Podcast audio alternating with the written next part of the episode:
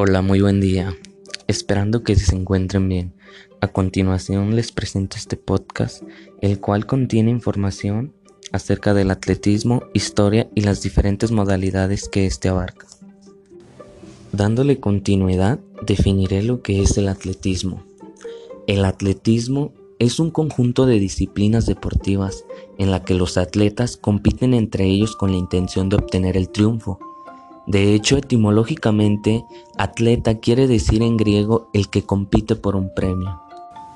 Son muy diversas las disciplinas que forman parte del atletismo, pero es posible agruparlas en tres bloques, carreras, saltos y lanzamientos. Las carreras son de tres tipos, velocidad, medio fondo y fondo. En cuanto a los lanzamientos, existen tres modalidades, de disco, de peso y de jabalina. En relación con los saltos existen cuatro variantes, de longitud, de altura, triple salto o salto en pértiga. También hay carreras con vallas, con obstáculos, pruebas combinadas, el decatlón y el heptatlón. Como siguiente desglosaremos y hablaremos un poco acerca de cada una de estas. Las carreras de velocidad son una de las pruebas más conocidas en el atletismo y que se han encontrado en toda competición de atletismo desde sus comienzos. Consiste en el recorrido de un espacio que varía de 100 metros a 400 metros en el menor tiempo posible. Carreras de fondo. Las carreras de fondo son pruebas que consisten en un recorrido de espacio superior a los 3.000 metros de distancia un fondista debe tener capacidades bien desarrolladas que le permitan poseer resistencia física, resistencia a la fatiga y resistencia al dolor.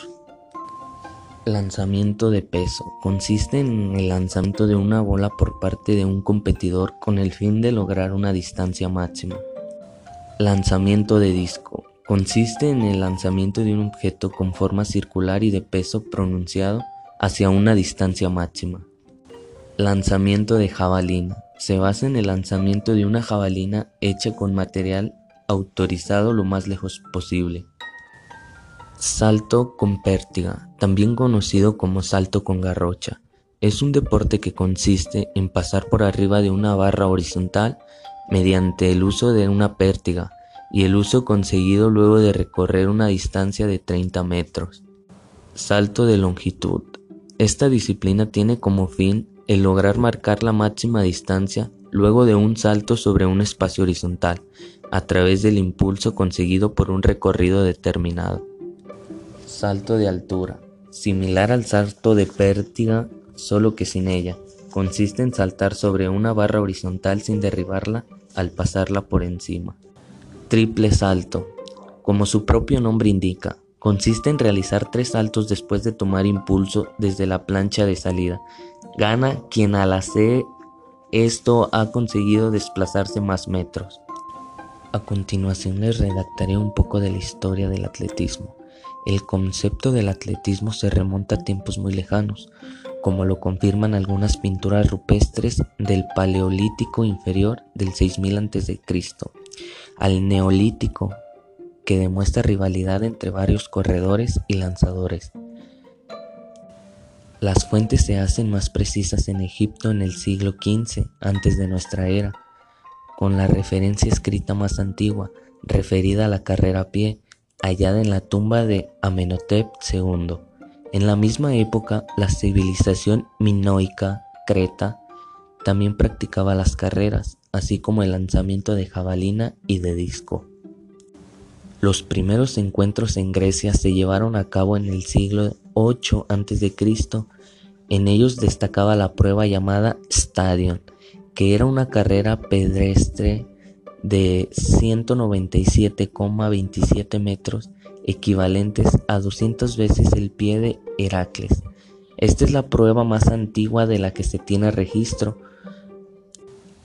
La civilización romana practicó el atletismo en dos versiones diferentes a partir del año 186 a.C. La primera es de la inspiración estrusca, mientras que la segunda es una adaptación de las disciplinas griegas. Por otro lado, Irlanda organizó entre los años 632 y 1169 juegos que incluían pruebas desconocidas para los griegos, como el salto con pértiga, lanzamiento de martillo y una forma de cross country. Estas disciplinas introdujeron a Escocia en el siglo IV y se modificaron hasta transformarse en los Juegos de la Montaña. También en el México prehispánico se practicaban las carreras a pie. Eran competencias donde se podía apostar y era a favor de los hombres más ágiles. Esta tradición de carreras a pie a grandes distancias estaba muy presente en los juegos prehispánicos, dado a que entre otras actividades el sistema de correos era base de relevos. En el México actual esta costumbre de carreras a distancia y resistencia todavía se realizan en grupos tarahumaras y yaquis en el norte de México actual. En su libro Bernal Díaz del Castillo, en su obra La verdadera conquista de la Nueva España, menciona que con frecuencia de los mejores corredores se seleccionaban a los mensajeros reales e incluso a quienes transportaba alimentos específicos de una parte del reino de la ciudad de Tenochtitlan para el consumo del mandatario. Ya para concluir, redactaré la diferencia física entre un velocista y un fondista en la disciplina del atletismo. Físicamente se puede decir que son completamente opuestos. Por un lado, los corredores de fondo tienden a ser delgados, esto funciona mucho mejor para cubrir grandes distancias y ser resistentes. Por el otro lado, los velocistas tienden a tener más masa muscular y tienen una gran concentración de energía lista para ser explotada en distancias cortas.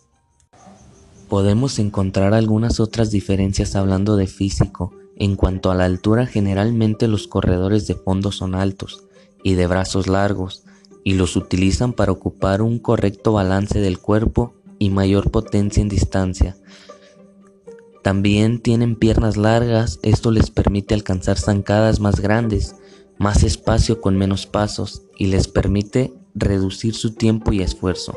Por otro lado, los velocistas suelen ser más bajos, aunque la moda implantada por Usain Bolt con sus 1,96 centímetros nos dice que en el mundo del deporte las excepciones son parte y el entrenamiento físico viene a ser fundamental. Sin más por el momento, les agradezco mucho de su atención y espero que este podcast les haya servido para que tengan un poco más claro de lo que es el atletismo. Gracias.